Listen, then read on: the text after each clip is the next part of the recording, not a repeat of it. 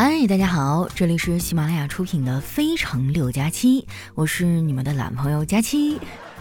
本节目参与喜马拉雅生动好物节话题活动，十月二十四日晚八点啊到三十一日，前往首页呢搜索“喜马双十一”，参与话题互动啊，即有机会领取 iPhone 十四、戴森吹风机等等好礼。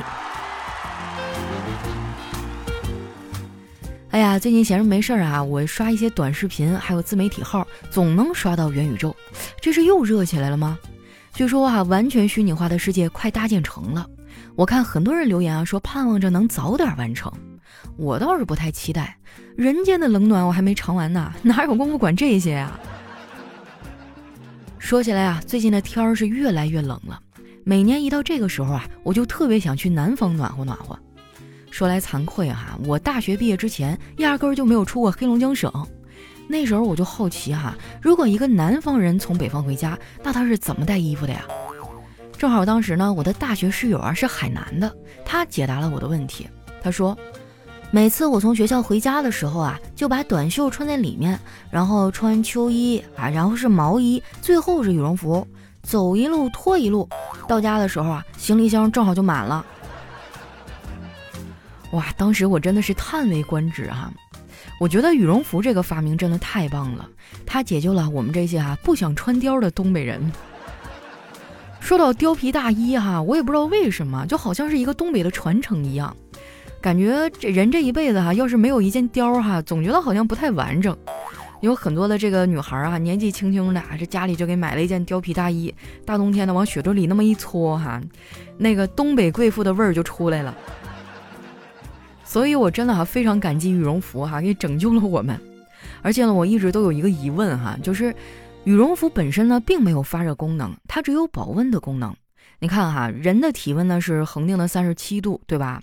而夏天的时候呢，外面的气温是四十度，那你说夏天穿羽绒服是不是会更凉快一点呢？不过羽绒服啊也有它的问题啊，就是不太好清洗。每次呢，我都要送到洗衣店去洗。最近几天降温哈，我就把羽绒服翻出来啊，拿到了干洗店。我问那老板：“哥啊，我这件衣服什么时候能洗好呀？”老板说：“三天以后吧。”我说：“不对呀，你们那个点评上不是写着二十四小时就可以吗？”老板笑了笑说：“可是我们每天只工作八个小时啊。”说的好有道理哈，我竟无言以对。从干洗店出来呢，我就去楼下做了个核酸，排队的队伍超级长啊。这时候呢，过来一对遛狗的老头老太太啊，站在我旁边感叹啊，说排队的人真多。老太太啊，忧心忡忡地问我：“姑娘啊，这是又通知全员都检测吗？”我说：“没有啊，我们得上班，要求四十八小时核酸。”老太太啊，点了点头。哦，谢谢啊。一边的老头呢，估计是耳背啊，听我俩说完啊，就问那老太太。老婆子，你问明白没？咋回事啊？老太太说：“和咱没关系，咱不上班。”不知道为什么，那一瞬间我突然就觉得好扎心。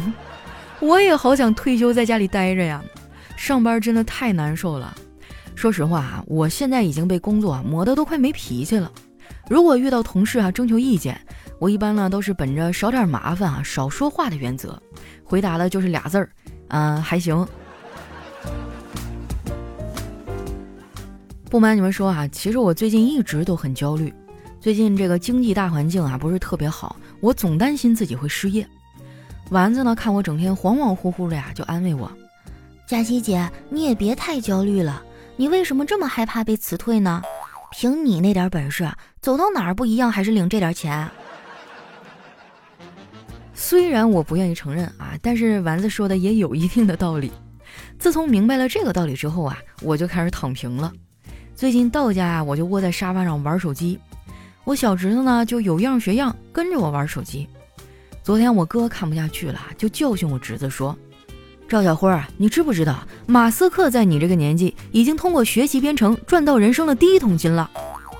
小辉儿哈头都没抬，一边玩手机呢，一边说：“爸爸，那你知不知道，马斯克在你这个年纪都已经是世界首富了？”我哥被说的是哑口无言呐，我爸听着了，在一旁插嘴说：“马斯克是不是搞元宇宙的那个人呢？我知道他。哇！当时我听到以后都震惊了。我说：“爸，你知道元宇宙是怎么回事吗？”我爸摇了摇头，不知道，但是好像挺赚钱的。我和你留守领鸡蛋的时候啊，那发鸡蛋的人说的。哎，你说这个元宇宙到底是啥意思呀？我说我也不知道呀，但是呢，我给你上网查一查。啊，网上说元宇宙呢，就是通过技术与工具啊，来欺骗我们全身的感官，以工业的低成本刺激体内啊产生多巴胺与内啡肽等物质，提供现实世界啊难以提供的高端刺激感受。我爸啊点了点头说：“哦，那我明白了，那二锅头就是最大的元宇宙概念呐，一瓶下了肚，全世界都是我的。”我决定哈，明天就去买点鸡蛋哈，把这冰箱塞满，免得我爸出去领鸡蛋让人给忽悠。之前呢，我在网上看到一个问题哈，内容是你愿意成为元宇宙的第一批居民吗？啊，我选的是不愿意。我感觉哈，现在元宇宙呢还是在玩概念，很多人连元宇宙到底是啥都说不明白啊，就开始利用这个概念割韭菜了。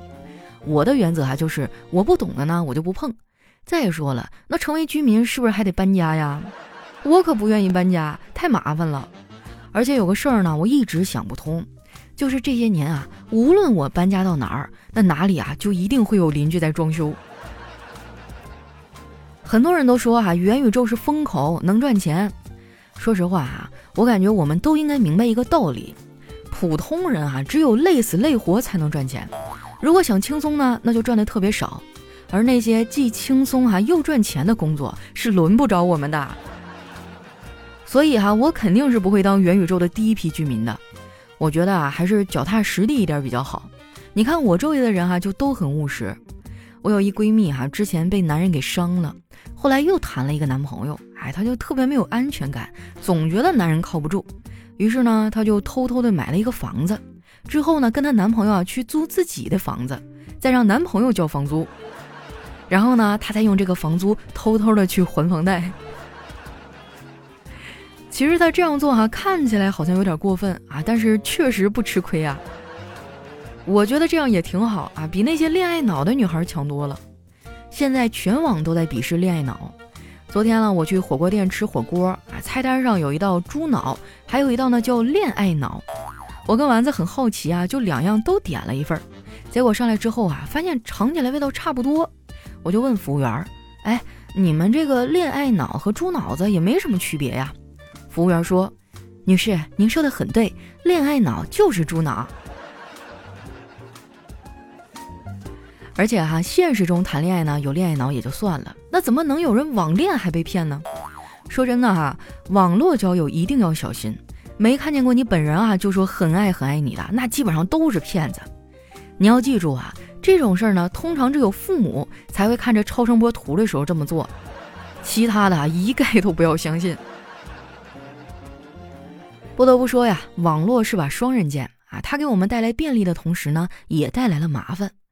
不瞒你们说啊，我觉得没网的时候呢，过得也挺幸福的。我小的时候没有智能手机啊，也没有无线网络，那个时候呢，几乎家家都有一台 VCD，我们家也有。不过呢，我爸不怎么买碟片，那几部片子啊，翻来覆去我都看腻了。后来呢，还是我老叔哈带我去看他们家的那个《地道战》，看完之后他就问我，好看不？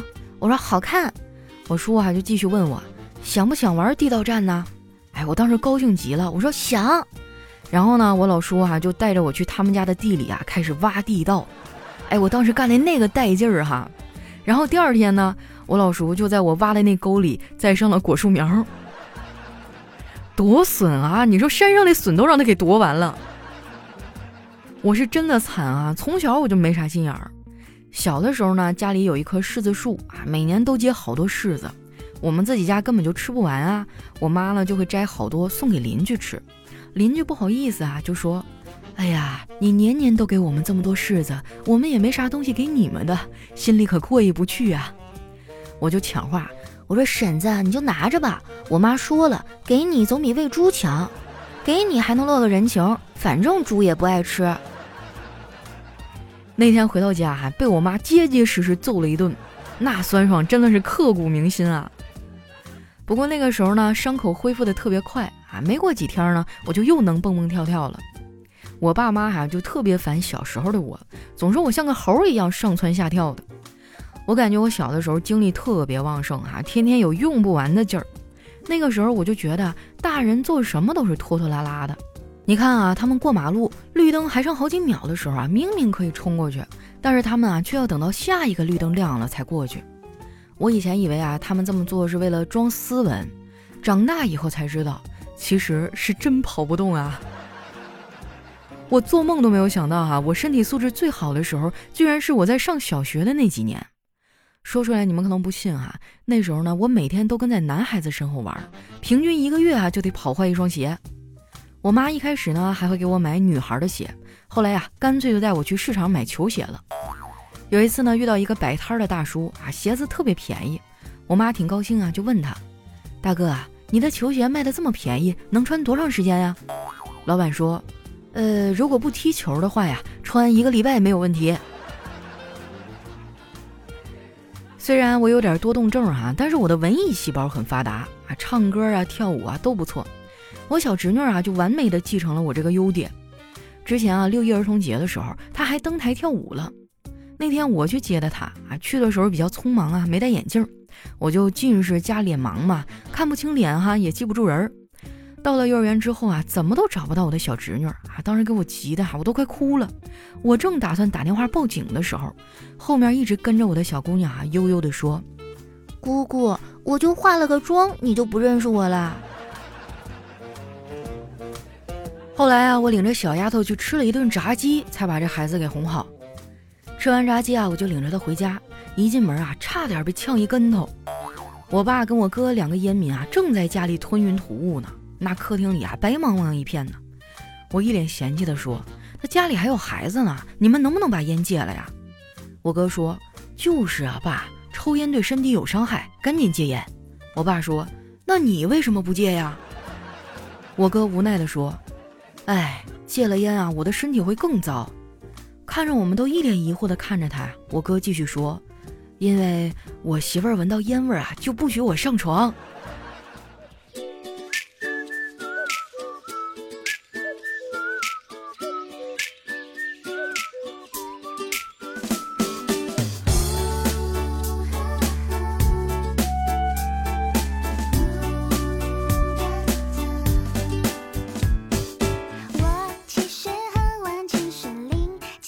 一段音乐，欢迎回来，我是你们的老朋友佳期。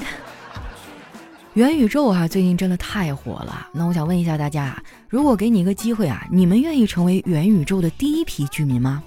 啊，反正我那天想了一下啊，我可能是不太愿意的，因为我不太喜欢冒险哈。我想等你们都建设完了，然后我再搬过去。有没有跟我一样想法的小伙伴啊？欢迎大家在留言区畅所欲言哈。那接下来时间啊，又到我们留言互动的时间了。看一下我们首先这位听众呢，叫用这个名字啊凑合一下。他说：“佳期啊，你知道吗？我是个贵州人，我说的普通话原本和东北话半点关系都没有。但是自从听了你的节目啊，现在我的普通话里总是莫名其妙带了一股东北大碴子味儿。我觉得大碴子味儿也挺好的呀，多亲切呀。我觉得东北话应该是最接近普通话的一种方言了。”下面呢叫轩一啊，他说：“佳期啊，你说过家暴只有零次和无数次，我不赞同。我和我媳妇儿啊结婚十多年了，我们只打过一次特别狠的那种，但是我们现在还是挺恩爱的，因为那次我输了。哎呀，就是我说一个事儿哈，但是我不想提名字了。”就是我以前认识的一个好朋友啊，一个五大三粗的东北男生，然后去年他结婚了啊，今年就不到一年就离了。我们当时小伙伴都很好奇啊，问他怎么了，他说家暴。我们当时说你小子也太太不是东西了吧，你怎么能打女人呢？然后他啪啪给我们甩几张照片，上面是他被打的鼻青脸肿啊，眼皮子都挠出好几个血道子那个照片。当时我就觉得，哎呦我去，太狠了。一般情况下，我们觉得家暴中哈，往往都是女性是那个被迫害的角色啊。但是其实还有那么一小部分群体哈，就是男性才是那个被揍的满地打滚的角色。但无论男女哈，只要是家暴这种行为发生呢，我建议你都是立即制止哈，并且采取措施来保护自己。实在不行呢，咱就该冷静冷静，该离婚离婚啊。下面呢叫居里研究拉格朗日力学啊，他说一直呢都是拿的天猫精灵给我推的你的节目，哎，我觉得你的声音就是我爱的那种，东北的口音真的很幽默啊。然后呢，我就去抖音搜了你，发现果然越漂亮的人哈越色，老喜欢你开车了，因为我也是个喜欢开车的女生。前几天呢，因为疫情突然放假了，作为高三生呢，拿到手机的第一件事儿就是下载喜马拉雅注册，然后给你评论。如果这你还不读我的话，那属实是有点辜负我啦。哎呀，我现在基本上都不怎么开车了呀，因为我的听众们都已经长大了哈，结婚生孩子了，他们的宝宝还小，我不能带他们上高速啊。下面呢叫粉红绵羊。他说：“佳期啊，我在喜马发现了一档非常六加七精简版的节目，是你的声音，音频呢也都是在你往期内容的段子里选出来的。虽然呢每条时长很短，相互不连接啊，有点跳转，但是车速快呀，瞬间就让我想起你早期的节目那个又虎车速又快的胖丫了。我很喜欢，已经订阅了哟。我就想问问，那是你小号吗？不管是不是啊，我都支持你，加油。”啊，首先我解释一下，这个精简版呢是我自己的账号下面一个新的专辑哈，就是把我早期的一些我觉得，嗯，也不光是车速快了，反正就是比较好笑的段子哈，截取出一小段一小段的哈，呃，然后大家感兴趣的话可以去订阅一下，就是非常六加七经典版，在我的账号底下你往下翻可以看得到，每天更新三条哈。可能大部分人呢都没有时间说完整的去听一个几十分钟的音频节目，但是你碎片的时间啊，比如说早上刷牙的功夫啊，你听那么几条，啊，被老板骂的时候，你打开啊就听一条，你会觉得哎呀，其实人间还是值得的，还是有很多快乐的事情的。下面呢叫雨欣，快点好起来。他说我这几个月啊心情非常的不好。我女儿得了白血病，当我知道这个消息的时候，天都塌了。这段时间啊，才渐渐的缓过来。后来突然想听你的节目，就找到了。现在是一天到晚都在听，心情渐渐的好多了。哎呀，我居然一时有点语塞啊，我都不知道说什么了。因为我觉得再多的安慰在此刻都是苍白无力的啊！这种锥心之痛是外人没有办法感同身受的。我只能说，现在我们的这个医疗和科技水平越来越发达，孩子还是有机会治好的。现在你要做的呢，就是调整好自己的心态啊，千万不能让你自己的身体去崩了，不然的话，这孩子还能依靠谁呢？对吗？嗯，然后其他的听友们有没有这个家族里有这个病史的呀？有没有得过这个病的？呃，知道哪个医院治的比较好吗？或者有没有什么比较出名的大夫呀？或者治疗方案等等的？我也希望大家能尽其所能的分享一下哈。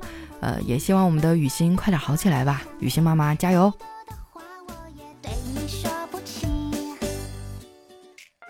来看一下我们的下一位啊，叫 R O G R。他说：“佳琪，你发没发现啊？小的时候呢，爸妈把红包拿走啊，说长大了再给我们。可是长大了找爸妈要红包的时候，他们却说，在他们的心里，我永远是他们的宝贝。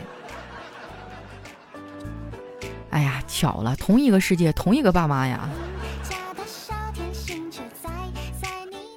下面呢叫月夜啊，他说和女朋友到理发店洗了坐下啊，理发师问我怎么剪，我想都没想啊就回了一句往帅了剪。坐在旁边玩酷跑的女朋友啊看了我一眼说别难为人家啊，别人挣点钱也不容易，还能不能愉快的玩耍了？下面呢叫干干，他说今天和女朋友出去遛狗，这个狗是萨摩，两岁了哈，叫多多。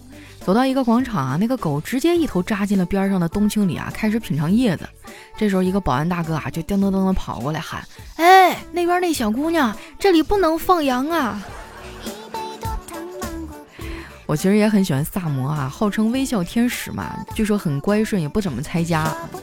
我记得我原来特别喜欢微博上一个叫“回忆专用小马甲”，它有一只猫，还有一只狗。那时候我就天天看它那些文字还有图啊，就是我觉得，嗯。特别温暖的感觉啊！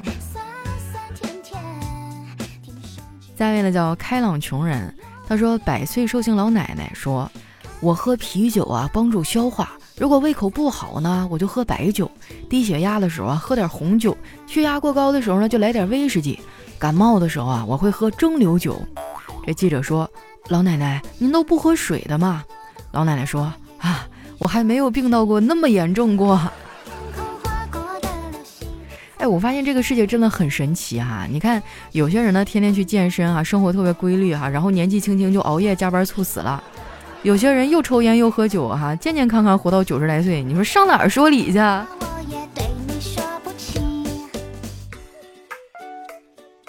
下面呢叫土豆，就是马铃薯。他说幼儿园里啊，每周一早上呢都要检查小朋友的手指甲，发现有一个孩子的指甲每次都剪得很干净，然后就表扬他是爱干净的小朋友。他高兴地告诉我说：“老师，这点小事儿不用麻烦妈妈剪，我都是自己咬的。”说来惭愧啊，我都这么大岁数了，我还没把咬指甲这毛病给戒掉呢。以前我听他们说是缺什么维生素啊，我开始咔咔的吃哈，也不好使。后来有段时间了，我就开始做美甲啊，网上贴那个甲片，做各种花样。但是只要这个甲片掉了哈，我这个指甲连第二天早上都留不到，就又会被我给啃秃了。我真的是为了留指甲做了很多的尝试，我甚至还跑到网上去买那种苦甲水，你知道吗？就是很多都是给宝宝用的，说是这个东西特别特别苦，你把它涂到你的指甲上啊，只要你放进嘴里的那一刻啊，你就会被苦的直皱眉头，特别难受。我记得我当时买那一管花了一百多块钱了，我当天晚上涂完以后哈，半夜我在就是床上迷迷糊糊的时候，就把手伸到了嘴里，瞬间就把我给苦醒了。那还不是正经的苦啊，就是那种又恶心又反胃，然后又苦那种，让你啊特别难受那种感觉。就是第二天，哪怕你洗手了，你再去摸那个面包吃，你都能尝出来苦味儿啊。咱也不知道有没有什么对身体有害的物质啊。反正是涂它那段时间，我基本上东西都吃的少了，虽然指甲没有留住，但是还瘦了那么二斤。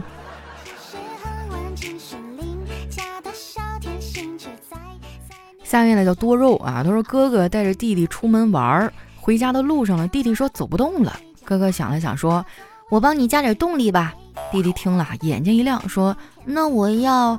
谁知啊，还没等他说完，哥哥就拿起路边的砖头砸了一户人家的窗户，砸完转身就跑。弟弟一看啊，立马跟着往家里跑，跑得比兔子还快。真的是熊孩子搞破坏，谁也拦不住哈。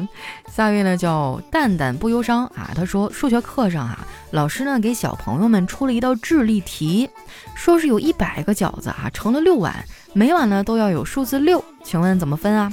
全班没有一个同学答上来啊！老师得意地说：“我来公布答案啊！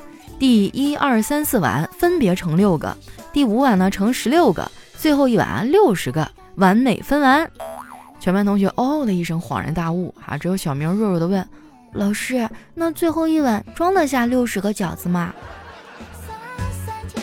对哈，我就发现现在有些数学题啊出的就跟有病似的。能不能稍微的顾及一下现实当中正常的逻辑啊？这就让我想起我上学的时候被那个一个水池子一头放水一头进水那个题困扰的时候了，我就纳闷了，为什么要这样做呀？下一位呢叫峨眉小道士啊，他说有时候胡说八道啊，真的能省去很多麻烦。刚才呢我去理发店哈，我想随便理一下发，理发小哥呢一直劝我烫，后面给我劝烦了，我就说。下个礼拜我就要去化疗了，烫的再好看也没有用。小哥听了以后啊，整个理发过程都沉默不语啊。他可能也觉得哈，就劝你这样一个病人去办卡，着实有点缺德了。来看一下我们的最后一位啊，叫对咖啡免疫。他说时代真是变了，原来我问我爸妈啊，我是哪儿来的，爸妈都说我是捡来的。现在小孩问爸妈自己是哪来的，爸妈说是购物满二百送的，是吧？哪个超市啊？是不是叫 hospital 啊？好了，那今天留言就先分享到这儿了哈。喜欢我的朋友呢，记得关注我的新浪微博和公众微信，搜索主播佳期，是佳期如梦的佳期啊。那今天呢，我们也是抛出了一个互动问题哈，说如果给你一个机会去当元宇宙上的第一批居民，你愿意吗？同时呢，不要忘了哈，在这个喜马拉雅生动好物节的活动当中呢，十月二十四日晚八点到三十一日，前往首页搜索“喜马双十一”，参与话题互动啊，就有机会领取 iPhone 十四、戴森吹风机等等。